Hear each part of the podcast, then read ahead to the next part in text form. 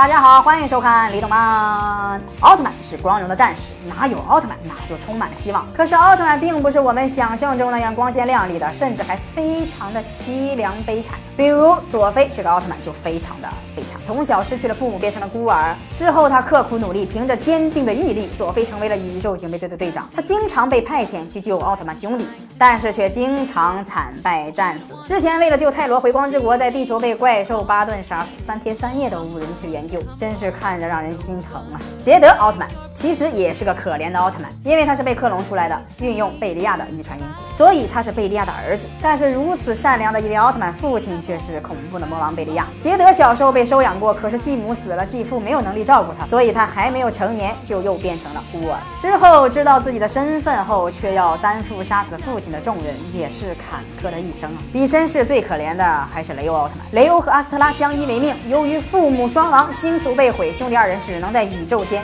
流浪。好不容易在地球上找到了栖身之处，却又要与怪兽战斗，结果经常被怪兽完虐，甚至还沦落到分尸的下场。还有迪迦奥特曼，一个孤独的超古代战士，在超古代时期几乎是最最强的战士，几乎无人能敌，孤独求败之后选择了光明，把女朋友卡米拉和两个小弟都消灭了，最后只剩下他一个奥特曼孤苦伶仃。光之国的奥特曼互相都有个照应，可是迪迦呢，只能独自一人孤独终老。个人认为最可怜的奥特曼其实是贝利亚，犯了一点小小的错误。就被赶出了光之国，为了生存又被宇宙人雷布朗多星人附体。他渴望力量，却误入歧途，没人理解，没人沟通，使他陷入黑暗。最后与自己的儿子捷德奥特曼一战，没有下得起手，被自己儿子亲手消灭。他可是悲哀到前无古人后无来者了。哎，当奥特曼真是不容易。如果给你个机会，你愿意变成奥特曼吗？如果你有强大的毅力，你就能够享受到精彩的人生。